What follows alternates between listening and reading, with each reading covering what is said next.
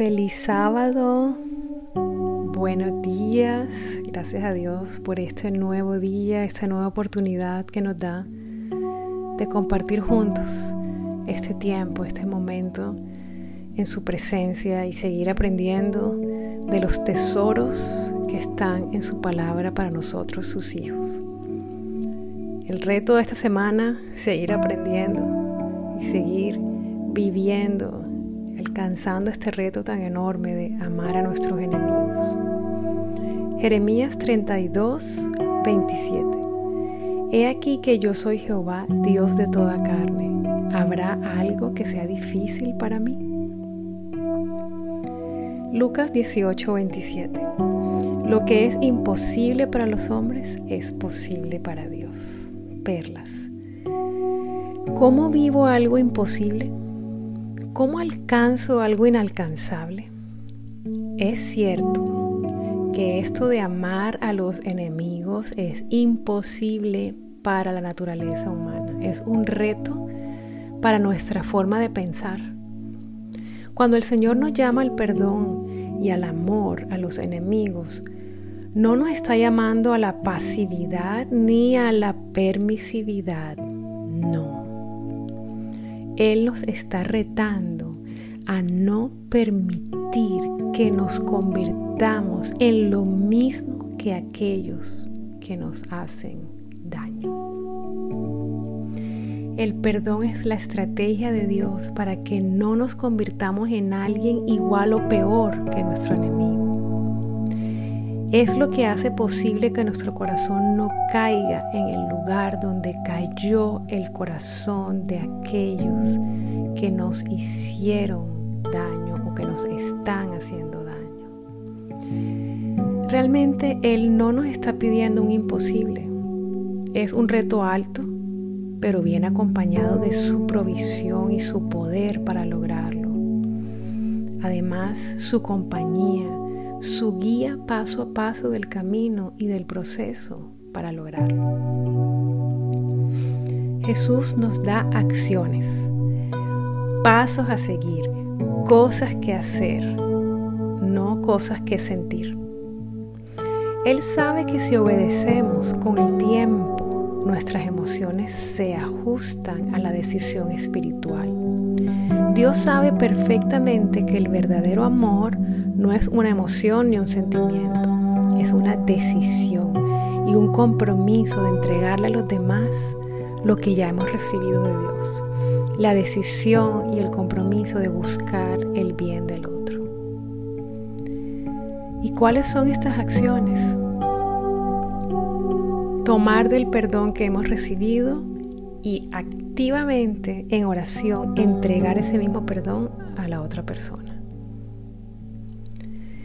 Orar por aquel que me ha dañado. Orar por esa persona y su familia. Pedir al Señor que tenga misericordia, que le conceda el don de arrepentirse y el regalo de la sanidad.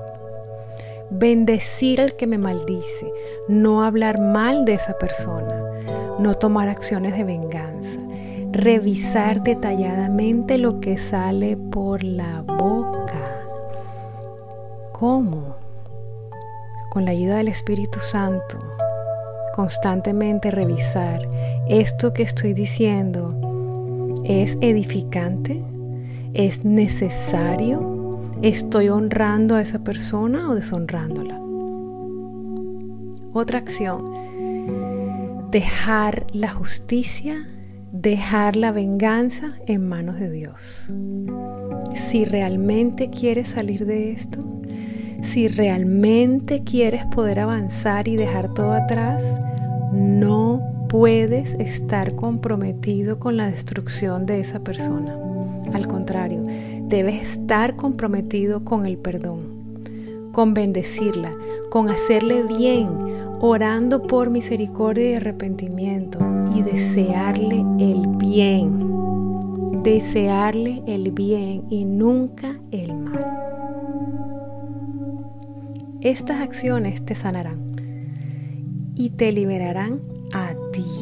Pero recuerda, recuerda, recuerda que con el tiempo todo ese perdón, todo ese amor, toda esa misericordia y todas esas oraciones también pueden alcanzar a tus enemigos. Y muchos de ellos también pudieran llegar a ser transformados al igual que tú. Pero indudablemente el gran beneficiado en dar todos estos pasos serás tú. Te comparto algunos de esos beneficios. Podrás dejar atrás lo que queda atrás. ¿Quién no quiere eso? Dejar atrás lo que queda atrás y seguir adelante. Serás libre de la ira que consume y daña aún las personas que amas, que están a tu alrededor y que no tienen nada de que ver, no tienen la culpa de nada de lo que ha pasado. Vas a ser libre de esa ira. Otro beneficio, podrás volver a confiar. Cosecharás perdón y misericordia podrás ser testimonio del reino de Dios. Qué bendición, podrás mostrar a otros que hay una mejor manera de vivir. Y lo mejor de todo, esto es lo más hermoso de todo. Cuando perdonas, bendices y amas a tus enemigos, serás llamado hijo del Dios Altísimo. Lo leímos en Mateo 5, 38, 48. Para que seáis hijos, en ese, ese pasaje que leímos, donde viene el reto de amar a los enemigos, de bendecirlos, de perdonarlos. Dice, para que seáis hijos de vuestro Padre que está en los cielos. Vamos a orar.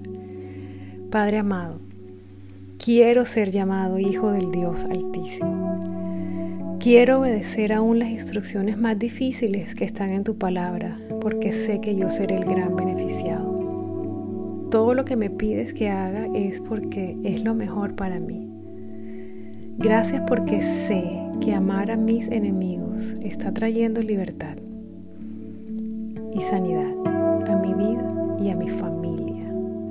Toda la gloria es para ti, Padre celebro y disfruto todas las bendiciones que me están alcanzando, que alcanzarán a otros, incluyendo a mis enemigos, por mi decisión de obedecerte.